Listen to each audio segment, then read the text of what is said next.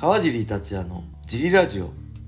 はい皆さんどうもです、えー、今日もレターの返事をしたいと思います。はい、いつもレターありがとうございます。がとうございます。よ小林さん今日もよろしくお願いします。ろしくお願いします。えー今日のレターは、はい。川尻さんこんにちは、い、つも楽しく聞かせていただいています。ありがとうございます。MMA の階級システムについての質問です、はい。現在 MMA ではワンを除いて水抜きありの減量が主流になっていると思いますがそれぞれの特徴やメリットデメリットについて教えていただきたいです。はい。シンプルに考えてワンの水抜きなしの階級一つ上にずらすシステムの方が水抜きで体を酷使している格闘家の方たちの負担をなくした上で階級の平等性も保てるように感じるのでそちらの方がいいように感じます。逆にフィジカルの有利を取るために過度な水抜きと減量を行う選手がいますが格闘技の技術以外の命を削るような部分で差をつけようみたいな風潮があったら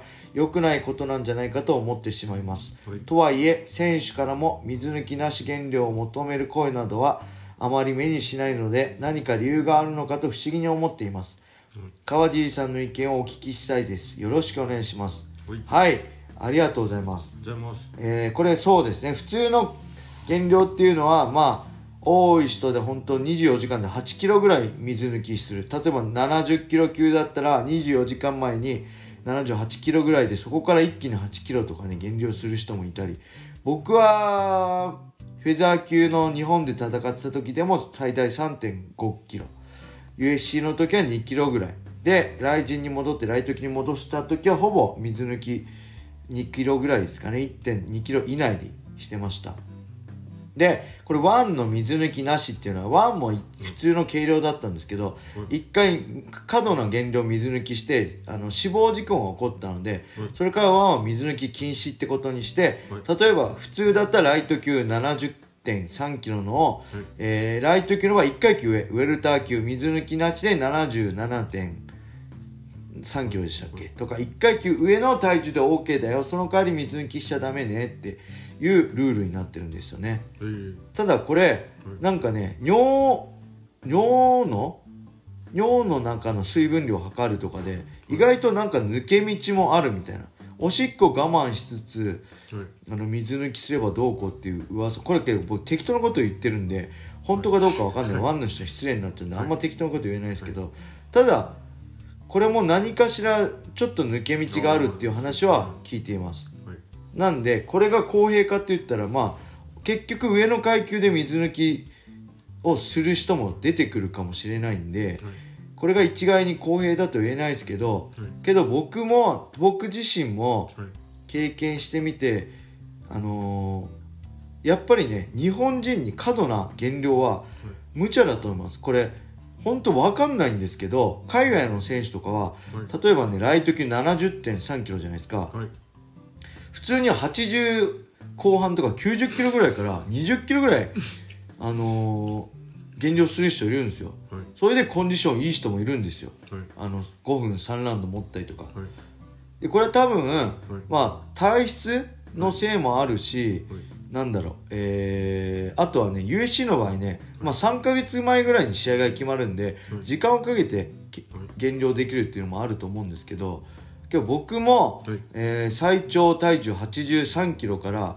えー61まで落としたことあるんです。試合では63キロまで落としたことあるんで、まあ、減量幅20キロぐらい落としたことあるんですけどどうこれは本当にね、動けないですね。日本人は過度の減量は向いてないと思います、はい。で少なくとも僕は。はい。なんで僕は減量幅ない方がもちろんコンディションもいいし、はい。調子もいいです、はい。あとねえー、あれですね。ダメージもこれも聞いた話なんで実際は分かんないですけど、まあ、水抜きすると脳の中の水分も失われるんで、脳みそってその外、ね、骨の中にはい。豆腐が水の中に浮かんでるみたいにあるってよく言うじゃないですか、はい。それがやっぱり水抜けちゃうと、はい。もろ脳に衝撃いっちゃうんで打たれ弱くもなったりダメージもね溜まりやすくなっちゃったりするらしいんで、そういうのも含めて、あの無理な減量は僕は今はおすすめしませんね。僕もいろいろやってきて経験した中での話、あとねやっぱ無理な減量無理な水抜きするとはい。あのあれなんですよね。戻りすぎリカバリーしすぎもあるんですよ。僕もフェザー級の時無理な減量っていうかきつい減量して戻そうと思えば余裕で1 0キロ以上戻せるんですけど、はい。水分でも5キロぐらい戻っちゃうんですよ、は3.5水抜きすると、はい。水分で5キロぐらい1時間で戻っちゃうんですよ。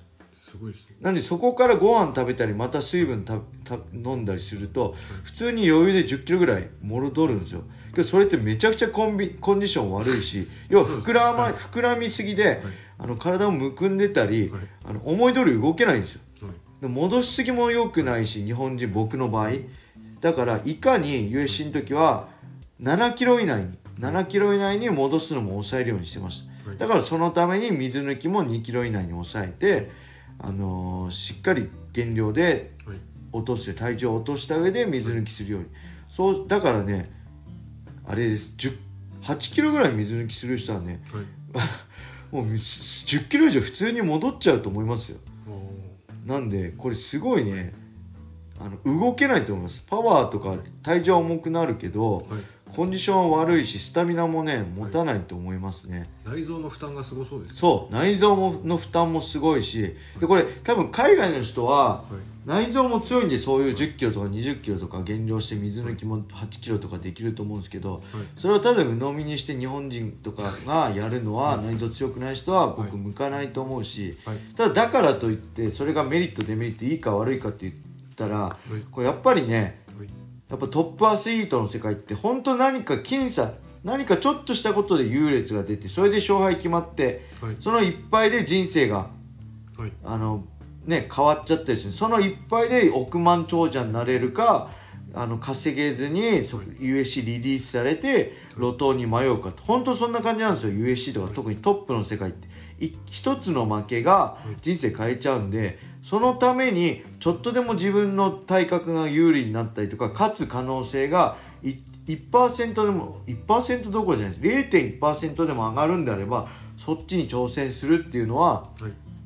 僕は至極当然なことだと思います。はい。で例えば 100m のはいオリンピックのトップ選手だってそういう少しでも自分のタイム0.001秒でも伸びるための努力をしてるわけだしはい。やっぱトップアスリートの世界ってそうだと思うんですよ。はい。水泳の選手だってね全身毛剃って少しでも水の抵抗を抑えてで水着もなんかキッチキチでねはい。もう一人じゃ着れない一人じゃ脱げないような水の抵抗を抑える水着を着たりして一時期問題になったりしてましたけどそうやって少しでも自分が勝つ可能性を本当数ミリでも上げるために必死に努力してるんでその努力を意味のないものだったりはい。あのーなんだろう良くない公平じゃないっていうのは僕はちょっと違うんじゃないかなと思いますね。なんで、あのー正直ねあの、はい。僕も USC で上がってて思ったの僕フェザー級で戦ってて、はい。まあ他の海外のフェザー級の選手は、はい。日本のはい。ライト級の選手とはい。同じぐらいだと思って戦ってました。はい。だからもうもちろんね骨格の体重向かい合った時点で不利なんですけど、それでも勝つ方法をはい。あー求めるべきかな探すべきかなと思いました。はい。だからに1階級上の選手と戦うようなイメージですね日本人の、だから練習から、えー例えばヘヘザー級の選手だったらライト級の選手とガンガン組むようにはい。した方がいいと思います。なんで僕はフェザー級の時から T ブラッドチーム茨城だったら岩瀬さんだったり、はい。まあ、当時ライト級だった坂本洋平だったり、まあ、タイソン信光はい。岡野とか、はい。まあ、小山とか、い。ライト級のトップファイターだって強いファイターとたくさん練習して、はい。その体格差のはい。このハンデに慣れてましたね。体格差の中でもいかにはい戦うかっていうのをテーマにはい。常に取り組んでました、はい。なんであのーまあ本当無理な減量して無理やり階級落とすよりも、はい。ベストコンディションで1階級上の日本人の相手と練習して、はい。でかい相手にししっかり勝てるように対策した方が僕は今は正しいんじゃないかな。それが世界での日本人の戦い方なんじゃないかなって今は、えー単純に思いますはいはいというわけで今日も G ラジオを聞いてくれてありがとうございますありがとうございますはい。それでは今日はこんな感じで終わりにしたいと思います。皆様、良い一日を。まったねー。